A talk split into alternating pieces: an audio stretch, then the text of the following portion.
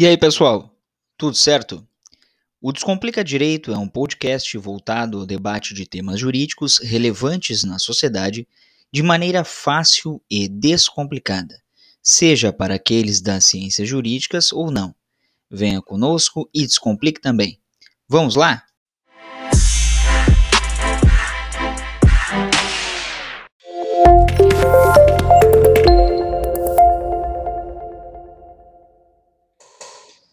E aí, pessoal, tudo certo? Mais um episódio do Descomplica Direito.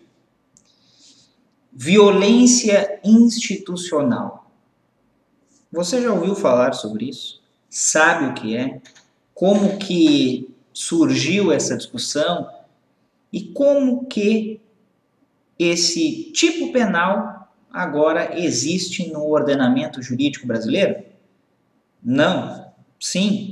Bom, vamos comentar a recente lei que entrou em vigor agora na última sexta-feira, dia 1 de abril, que trata sobre o tipo penal de violência institucional. A Lei 14.321, de 31 de março de 2022, altera a Lei 13869, que trata sobre os crimes de abuso de autoridade, e tipifica o crime de violência institucional. Mas como que essa discussão tornou pauta no universo jurídico brasileiro? Pois bem,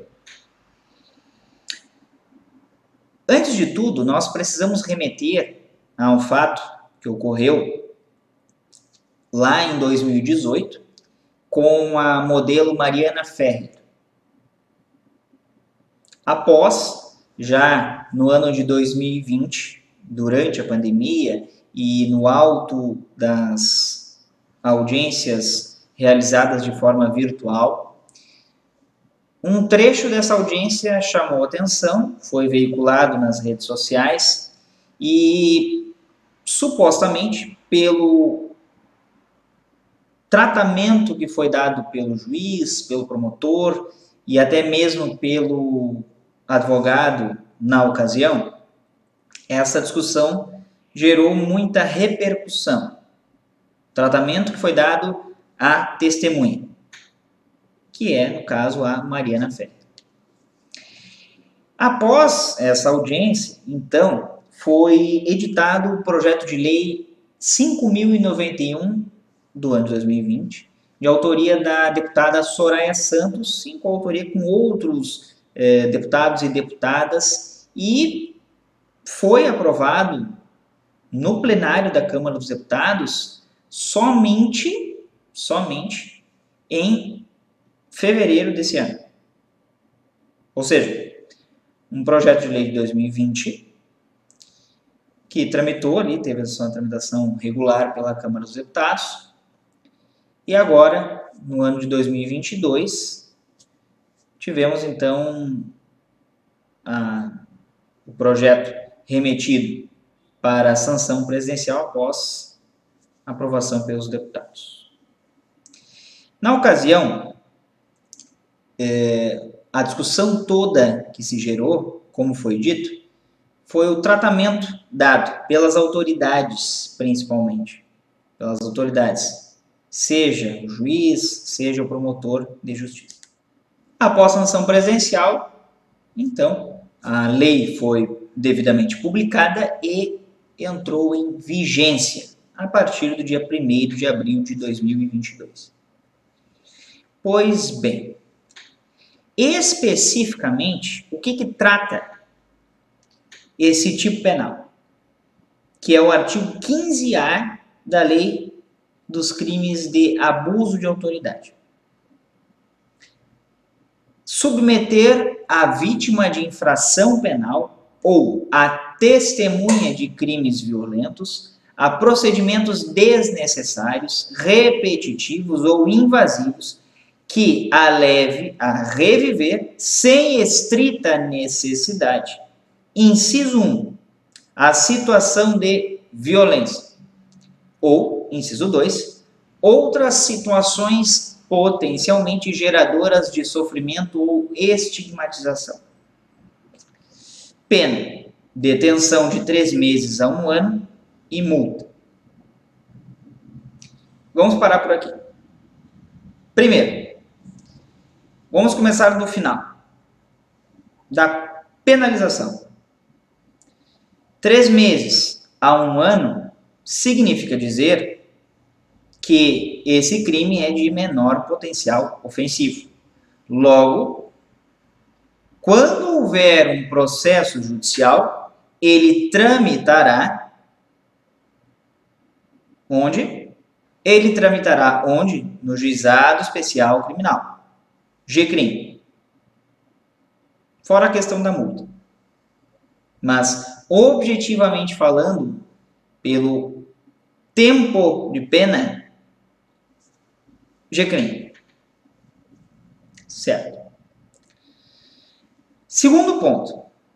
E aí entra a discussão em cima do tipo penal.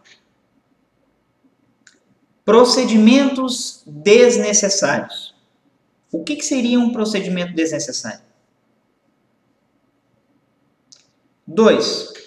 Repetitivo ou invasivo. Ou seja, procedimentos desnecessários, repetitivos ou invasivos. Lembrem-se que nenhuma palavra está em vão contida no texto da lei. Então, o procedimento ou os procedimentos podem ser ou pode ser desnecessários, desnecessário, repetitivo, repetitivos ou invasivos. Não precisa que contenha as três características. Na sequência, que a leve a reviver, que a leve a reviver sem estrita necessidade.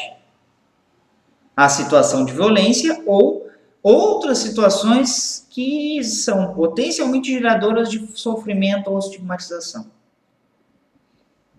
Sem estrita necessidade. Quem é que vai avaliar a estrita necessidade? Quem? O juiz, o magistrado. Mas o que é estrita necessidade? Vocês já pararam para pensar o que, que é essa expressão? Vejam que aqui, de maneira alguma, se defende ou se está a defender uma banalização da revitimização, que significa dizer a vítima passar novamente por aquele trauma vivido durante a prática do crime, ou mesmo a testemunha, que em muitos casos também é a vítima, mas de qualquer forma que cause um constrangimento, um sofrimento desnecessário. A, a linha, o limite entre proteção da testemunha vítima e o exercício da ampla defesa e do contraditório e se for no caso do júri, se for no caso do júri ainda mais significativo, da plenitude de defesa, não só ampla, da plenitude de defesa, são conceitos que se chocam. São conceitos que se chocam. A vítima, a testemunha, não deve ser preservada? Óbvio que sim. Mas, em detrimento da liberdade é, deve ser visto com bastante cautela e com muita atenção o tal caso específico, sob pena de cerceamento de defesa para esse acusado, acusada, e uma eventual nulidade em razão desse cerceamento. Na sequência, Ok, a gente já sabe que vai tramitar o processo, o eventual processo, no GCRIM.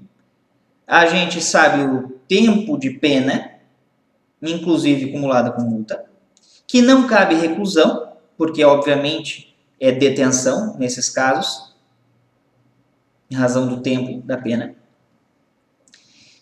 Sofrimento desnecessário, tanto para a vítima quanto para a testemunha. Crime violento. Crime violento. Qual é o conceito de crime violento? violento? Roubo é um crime violento?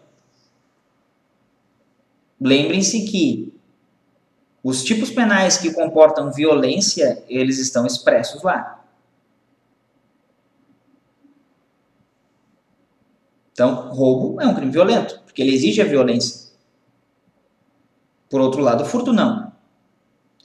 Evidentemente que estupro e outros crimes ligados à dignidade sexual, em tese, comportam violência, de modo geral.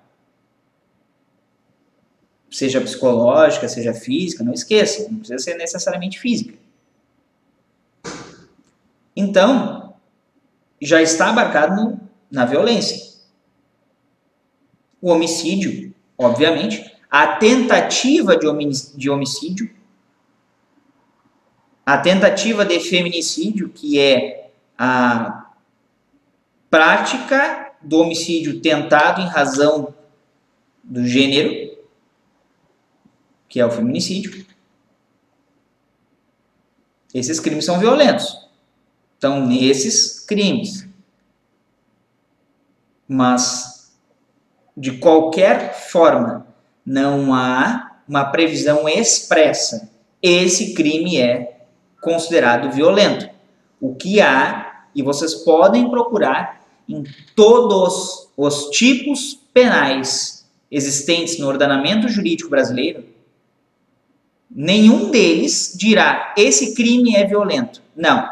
O que poderá dizer é praticado com violência, sob violência, ou grave ameaça, ou em decorrência de alguma violência, mas não esse crime é violento. Então, é uma interpretação do legislador em cima do que o próprio legislador já tipificou e que vai jogar essa sua interpretação para o judiciário. Vejam quão complexo é. A gente tratou aqui de possível nulidade em razão de cerceamento de defesa. A gente tratou aqui sobre, sobre choques, choques de direitos. E agora a gente está tratando de interpretação da norma. E interpretação é hermenêutica. Na sequência, Parágrafo 1. Se o agente público permitir que terceiro intimide a vítima de crimes violentos, gerando indevida revitimização, aplica-se a pena aumentada de dois terços. Opa! A pena aplicada aumenta em dois terços em dois terços, o que já sairá da esfera de competência do GCRIM. Vejam bem, dependendo da pena base, sairá da esfera do GCRIM. Não será mais um procedimento sumaríssimo, e sim sumário.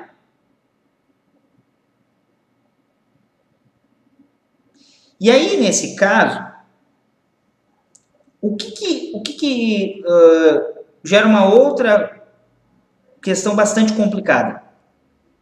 Não se está criminalizando diretamente a advocacia, mas por via reflexa, sim.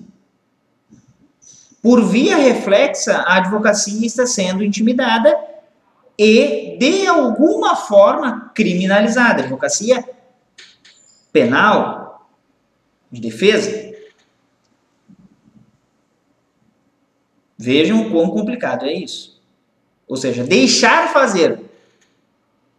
E está nos crimes de abuso de autoridade. Complicado.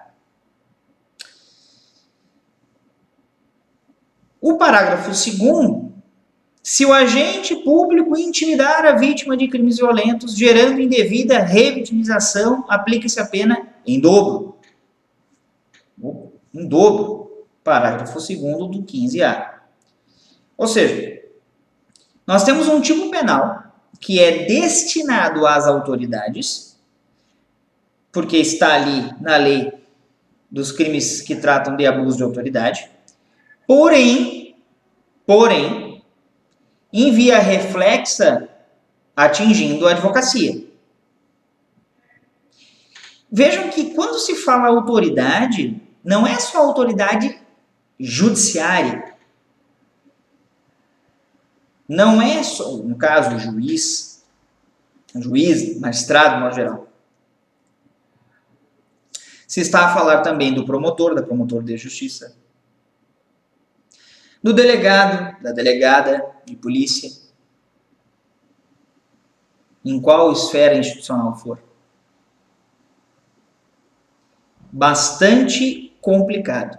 E aí a autoridade, para não se ver enquadrada nesse tipo penal, cerceia a defesa plena, a ampla defesa ou a defesa plena de determinado acusado ou acusada, para que não incida nesse tipo penal.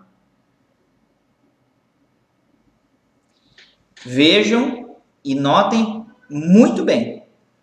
Não se está a dizer aqui que somos a favor disso, daquilo, ou do que aconteceu nesse caso específico que gerou, que gerou o projeto de lei e a lei agora encomenda, a 14321, ou 14.321 de 31 de março de 2022. Mas muito cuidado, colegas, é, estudantes de direito, é, comunidade em geral. Muito cuidado com relação a esse tipo penal, porque é de delicada aplicação. A proteção à vítima, a proteção à testemunha, de qualquer forma já ocorria. E eventuais extravagâncias, abusos, desrespeitos já eram combatidos. Havia necessidade de um tipo penal específico que quer de alguma forma amordaçar por via reflexa a advocacia?